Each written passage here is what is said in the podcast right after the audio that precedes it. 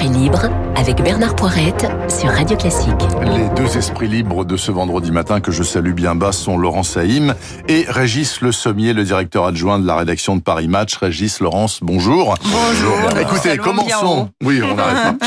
Euh, commençons par Beyrouth. Macron euh, qui tense les dirigeants libanais en leur disant maintenant il faut que ça change, c'est plus possible, c'est l'impéritie, c'est c'est pas possible, la, la corruption, euh, là, ok.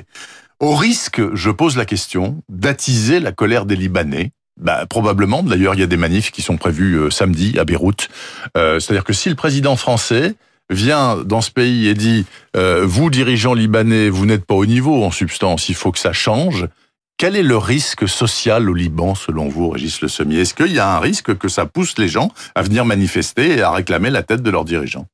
Euh, oui, alors ce qu'il faut savoir, c'est que Emmanuel Macron est arrivé à Beyrouth et a déambulé dans les villes, euh, dans la ville hier, euh, de façon un peu particulière, dans des quartiers quand même bien sélectionnés. Hein. Il n'est pas allé euh, au sud, au sud de Beyrouth, là où il y a la population chiite, par exemple. Ouais. Il n'est pas allé dans d'autres zones, à Tripoli ou autres. Dans, il s'est pas, il s'est pas déplacé dans le pays. Il est resté dans un dans un périmètre dans lequel on, où il a autour de l'explosion. Certaine, oui, mais où effectivement où il y a une, une représentation des, des Beyrouthins et, et, et la, et la, la la, comment la colère euh, exprimée est totalement légitime, etc.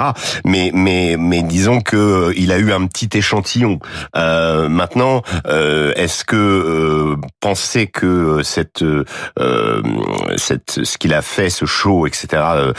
au milieu de de, de, de Beyrouth va, va changer les choses et va faire que les gens vont se détourner de leur leader C'est à mon avis un Ils sont déjà peu, très détournés en l'occurrence. ça, peut, ça ne peut que renforcer leur colère. Oui, mais ça va renforcer leur colère, certes, mais la question c'est quel personnel politique rempla va remplacer Ah, ça, euh, ceux, euh, ceux qui sont quasiment tous issus euh, de la guerre civile des années 80, parce que le problème du Liban, c'est un problème de structure politique, c'est un problème euh, de confé le, le confessionnalisme, c'est a été institutionnalisé dans la Constitution, c'est-à-dire que euh, voilà, vous avez Le donc président après est chrétien, le, le premier ministre est sunnite, et et le le- président du Parlement est chiite. Exactement, Ouais. et l'armée plus. Enfin voilà, chacun a ses prérogatives, chacun a son précaré au Liban. C'est ça la question. C'est ça le, le, le, le problème principal. Et du coup, chacun ayant son précaré euh, depuis des dix, des années, euh, évidemment, ces leaders d'une certaine façon cooptent euh, leur propre communauté. Ils ont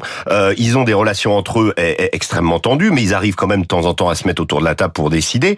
Mais le Liban euh, est un est un pays euh, où euh, finalement ils ont mis en, en, en coupe réglée leur propre communauté. Oui. Et il n'y a pas simplement le Hezbollah, parce que c'est souvent la question, le problème euh, du Liban, c'est qu'on dit toujours ah bah oui mais c'est de la faute du Hezbollah. Non, toutes les communautés ont ce problème. Toutes les communautés ont ce clientélisme qui finalement pénalise un esprit libanais qui pourrait venir, c'est-à-dire un, un, un véritable. Alors Attention, ce- cet esprit, il existe. Moi, je reviens à une chose, sur une chose qui est très importante.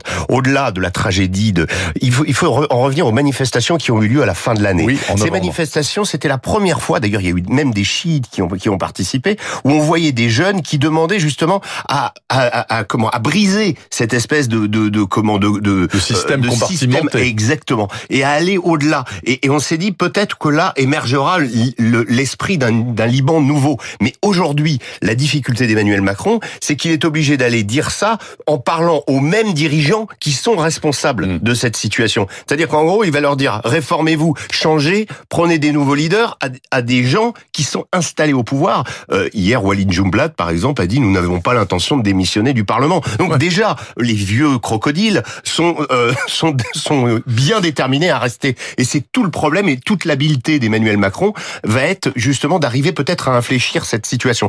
Il peut profiter d'un moment historique. Moi, je, je vraiment, c'est ce, ce qui s'est passé, Ouais. c'est le coup de grâce pour le Liban. Ce, ce, ce, euh, cette explosion Donc euh, d'une tragédie, accidentelle, faisons quelque chose Peut-être, oui, et peut-être aussi pour la France, et c'est là où il y a un avantage pour nous, parce qu'il faut quand même qu'on pense à la France. On n'est pas, voilà, à- à la- aux intérêts de la France dans la région qui sont qui ont été complètement diminués, laminés depuis des années à la faveur notamment de la crise syrienne. D'autres acteurs, la Russie, la Turquie, l'Iran, euh, font leurs Ah bah, affaires sans nous. porte, hein. Oui. Nous, nous n'avons plus de cartes et nous avons une chance historique de reprendre pied au Liban et d'avoir à nouveau une carte au Moyen-Orient et de peut-être de redessiner les contours de notre politique internationale dans la région. Euh, voilà. Laurent Saïm, quand vous l'avez entendu dire ce qu'il a entendu hier à Beyrouth, euh, il s'est passé quoi dans votre tête Il s'est passé qu'il a très bien fait. Voilà. Et il faut, non, mais à un moment donné, il faut dire les choses. C'est quand même le premier dirigeant étranger qui en vacances, interrompt ses vacances, va à Beyrouth, fait quelque chose. C'est un moment Il y a eu historique. Sarkozy qui est allé en Géorgie. Oui, mais enfin bon, et puis on peut parler de François Mitterrand Oui, qui à un sûr. moment donné a été à Sarajevo. Mais en tout cas, il y a un moment donné où il faut arrêter tout le temps de critiquer. Il faut critiquer quand on a raison de critiquer. Là, hier, c'était un moment historique pour le Liban. C'est ce qui compte et on a vu ces gens acclamer. Moi, quand Régis dit il a fait un show, non, il a pas fait un show. Il a été dans un pays qui est complètement détruit, dans une ville détruite, que avec non, non, négatif, non, hein, non, d'accord. show, Mais en tout cas, il a, pas il dit- a, il a pris l'initiative, hein, il a fait euh, quelque chose de bien, faut le dire. Simplement, moi, pour revenir un peu à ce que Régis disait, et je connais son expérience euh, dans la région, euh, moi, il y a quelque chose qui m'a frappé. Il y a euh, dix jours, j'ai un ami qui s'appelle Patrick Baz, qui est un photographe qui travaille pour l'AFP, qui est à Beyrouth, Oui, et qui avait connais. mis sur les réseaux sociaux une photo de son Beyrouth. Et on voyait la ville complètement noire. Il y avait plus d'électricité à Beyrouth il y a 15 jours. Hmm. Et le pays était exempt. C'était un pays où les gens commençaient à avoir faim. C'était un pays où il y avait plus d'électricité. C'était un pays complètement détruit. La communauté internationale ne faisait rien. Et donc, dans un esprit positif, c'est horrible ce qui s'est passé. Mais maintenant, moi, j'espère que la communauté internationale, et notamment la France, va s'organiser pour apporter de l'aide aux Libanais et avec le C'est ce que formidable disait le secrétaire d'État Oui, aux Affaires et européennes. avec, tout et avec le formidable esprit que les Libanais ont. Parce que quand on connaît Beyrouth, il y a une volonté de survie. Régis et moi, quand on était dans des zones de conflit, on en parlait avant de venir Ouais. dans le studio, on s'arrêtait dans un endroit qui s'appelle de Music Hall et on dansait Exactement. parce que on voulait survivre à ce qu'on avait vu à Bagdad, les horreurs. Et c'est ça aussi l'esprit de Beyrouth, c'est-à-dire ce mode de survie et de malgré la mort, malgré les horreurs, on continue à danser. On va faire un autre thème si vous le voulez bien. Je sais que vous en avez encore à dire sur le Liban qui visiblement est Non, on a cher à vos, à vos deux-. Ah oui, vous avez dansé ensemble. Je vous demande Liban, pas ce qui s'est passé après la danse, bien évidemment. Monsieur Castex reçoit les chasseurs à la glu, imaginez-vous. Alors les chasseurs à la glu, euh, ils sont essentiellement cantonnés dans quatre départements de la région PACA. Ils sont euh, complètement hors euh, les clous de, des instances européennes. hein. C'est une chasse qui est interdite. Il s'agit de mettre de, de la colle sur les branches d'arbres. Les oiseaux viennent se coller là-dessus. Ensuite, ils crient parce qu'ils sont malheureux et les autres arrivent et on les tire. Voilà. Donc euh, il, il les reçoit parce que ces chasseurs menaçaient d'aller à Brégançon demain matin devant chez Monsieur Macron pour lui dire qu'ils étaient pas contents. Donc du coup, Castex les reçoit. La question est la suivante est-ce que l'exécutif français va plier devant les chasseurs à la glu qui représentent un tout petit lobby ou plus largement Non, un oui. gros lobby de chasseurs Vous pensez qu'est-ce qui va se passer quoi? Parce que Madame Pompili, elle veut leur faire la peau. Oui, hein. parce que la tendance est à l'écologie avec euh, la Mm. victoire au municipal et puis euh, voilà la- la- la- cette ministre qui est quand même très euh, vindicative. Euh, Non, elle, donc fait, elle fait son travail. Excusez-moi, elle défend la biodiversité. attendez, bon, voilà. Alors ça, c'est c'est une une chasse effectivement extrêmement cruelle, mais bon, il y a, il y a d'autres. Hein, on se souvient de Mitterrand avec les ortolans et oui, euh, voilà, c'est cette façon. qui de- était fourni par Emmanuel. Exactement. Donc euh, bon, euh, il y a des choses un petit peu barbares qui existent et puis euh, elle sera peut-être, il sera peut-être défendu. ces chasseurs à la glu seront peut-être défendus par euh, Dupont-Moretti qui lui aime, aime beaucoup la corrida. Donc il y a plusieurs, il y a, il y a plusieurs tendances. Non, je, je, je crois que euh, je crois que voilà, il y a, il y a une tentative de, de la part de, de euh, du premier ministre d'essayer de- justement de, de, de voilà de contenter un peu tout le monde. Je sais pas s'il y arrivera vraiment. Pas facile. Euh, et puis en plus en prenant ce type de chasse qui est quand même très cruel et très euh, euh, indéfendable, Mm. euh, c'est c'est pas le chasseur euh, habituel qui, qui finalement participe à la à la préservation de la biodiversité, enfin qui a qui a une vraie conscience. Ça c'est quand même un, une des pratiques quand même d'un autre âge et euh, je suis pas sûr certain que ce soit politiquement très payant quoi. Enfin, moi, je me Voilà. souviens qu'il y a deux ans, Laurent Saïm, le président Macron, il avait rencontré tous les chasseurs, les fédérations, il faisait ami-ami avec eux, visiblement. Peut-être que... Est-ce qu'il est obligé de choisir entre les écolos et les chasseurs? Ou est-ce qu'il y a moyen de moyenner? Bah ça, c'est à Emmanuel Macron de répondre. Ah, bah dites donc. Voilà. Bah, dites donc, non, mais c'est vrai. Oui. Euh, Vous, euh, il faut, voilà, euh, on est en tout cas dans des sociétés où l'écologie a énormément d'importance. Donc Ouais. il faut entendre ça et il faut comprendre que les gens ils ont envie d'un modèle qui s'appelle le modèle vert et donc il y a un moment donné où euh, quand on est au pouvoir eh bien ce modèle Mais- vert doit être ah, très important Régis Mais euh, oui moi, je, je rajouterais quand même parce qu'on peut être, on peut être écologique, écologiste et, et, et chasseur. Euh, Aujourd'hui, il y a pas, il y a- il y a des, des terroirs qui sont complètement gangrénés par les sangliers. viandards, hein. Euh, comment euh, euh, euh, Enfin, euh, ça, ça va choquer quand même beaucoup de Non. gens que vous disiez ça. Hein. Être écologiste Mais- et chasseur, mais- mais si, moi, j'en connais bien pas. sûr. Mais, mais ça fait Ah, partie. bah, mais non, alors, vous êtes, euh, vous êtes par Bah, exemple. je suis trop américaine. Je connais euh, pas d'écologistes et de chasseurs, franchement. Mais il y en a. Mais non, mais mais mais franchement, aujourd'hui, qui qui euh, comment connaît le, le le connaît le terroir mieux que que celui qui y chasse quelque part? Je parle, je parle, je dis pas que tous les chasseurs sont écologistes, mais il peut y avoir effectivement une sorte de conscience, de prise de conscience et une régulation sur. Euh, Et voilà. vous pensez que les Ouais. chasseurs à la glu, quand les oiseaux Non, mais hurlent, sont vous des prenez écologistes l'exemple le plus caricatural, je euh, et c'est pour ça que j'ai dit tout à l'heure que je ne comprenais pas pourquoi Castex allait rencontrer ceux-là en particulier. D'ailleurs, les arguments euh, des chasseurs à la glu tiennent en un mot, c'est la tradition. Voilà, c'est la tradition, donc on n'y touche pas parce que c'est la tradition. Bah oui, mais malheureusement, il y a un moment où il faut peut-être revoir ce genre de choses. Juste autre chose quand même, euh, il y a un sondage Elab là qui est réalisé euh, aujourd'hui qui montre qu'Édouard Philippe a doublé Hulot. Il a doublé Hulot dans le cœur des Français. C'est le chouchou dingue, hein. absolu. Voilà. Hulot. Donc moi ma question elle est très simple et après il y aura encore une question euh, sur une, une histoire de Karcher. Mais euh, euh, est-ce que est-ce que est-ce que dans ces conditions là, à moins de deux ans de la présidentielle, il est Ah, obligé je d'y vois ce que aller vous allez nous dire. Non, Enfin, Je vois ce que il vous est allez nous chéri des Français. Écoutez Ouais. quand même Laurence. Bah, il incarne Il va pas- euh, une certaine idée de la France que Il les va y aller. et euh, non, il faut lui poser la question là aussi. Oui. Non, on peut pas faire. quand- Enfin, moi, je, je crois qu'il faut poser la question aux Les interlocuteurs. Nous, astres sont voilà. alignés. Euh, Oui. En tout cas, euh, c'est quelqu'un qui va compter.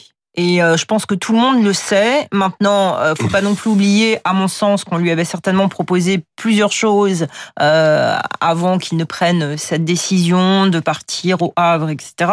Euh, mais en tout cas, il correspond bien dans un Bon, on pays. lui a en- pas proposé de rester à Matignon. non, mais à un moment ouais, donné, ça. on lui avait proposé peut-être, je pense, la mairie de Paris. Donc euh, Oui, voilà. Donc euh, qu'est-ce qui serait passé si Édouard. Philippe s'était présenté à la mairie de Paris? L'histoire serait peut-être extrêmement différente. Probablement. Euh, en tout cas, il est au Havre et on va voir ce qu'il va faire. Est-ce qu'il va euh, céder euh, à l'attrait d'une campagne présidentielle en se disant je veux y aller Euh, Il est très populaire et ça montre aussi ce que ce pays recherche. C'est-à-dire, on dit en ce moment beaucoup que les démocraties sont radicalisées, qu'elles Ouais. veulent des extrêmes. Eh bien, il y a un sondage qui montre que la France, en ce moment, ne souhaite pas d'extrême. Nicolas Hulot, c'est pas un Elle est extrémiste. centriste. Édouard mais- Philippe, c'est pas un extrémiste, et c'est peut-être ça la leçon de ce sondage, c'est de se dire que dans le monde actuel français, il y a une majorité qui ne veut pas des extrêmes.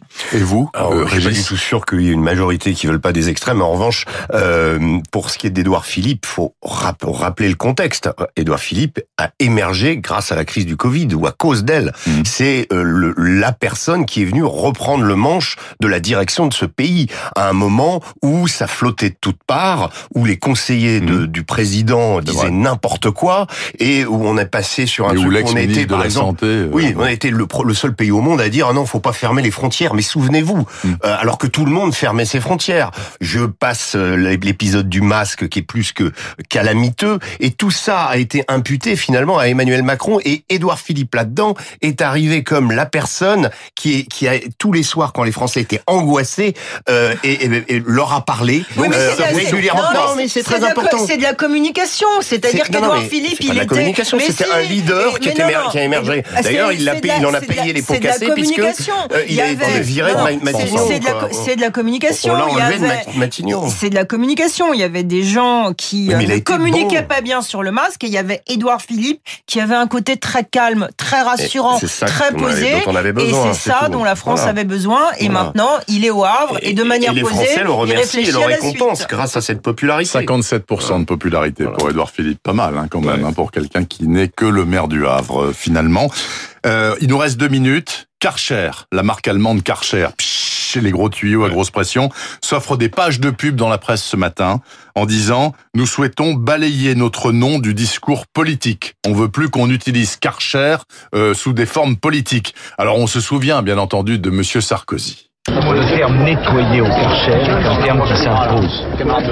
Parce qu'il faut nettoyer cela. Voilà, Nicolas Sarkozy en 2005, euh, suite à la mort d'un jeune garçon de 11 ans qui a été tué devant chez lui, devant la cité des 4000 à la Courneuve, de deux balles perdues. Et donc, euh, Monsieur Sarkozy, à l'époque, disait, il faut nettoyer tout ça au Karcher. Et Karcher dit, moi, je veux plus qu'on utilise mon nom. Trop tard? Est-ce que c'est fini? complètement, est-ce que c'est complètement fou. Ça fait cette affaire s'est passée il y a 15 ans et d'un seul coup Oui, on reparle de Karcher. Mais je sais 30 pas, moi j'avais vraiment envie euh, qu'il le fasse six mois après euh, les déclarations de Nicolas Sarkozy avec avec une grande campagne de pub, Karcher, n'utilisez pas votre, notre Mm. nom, etc.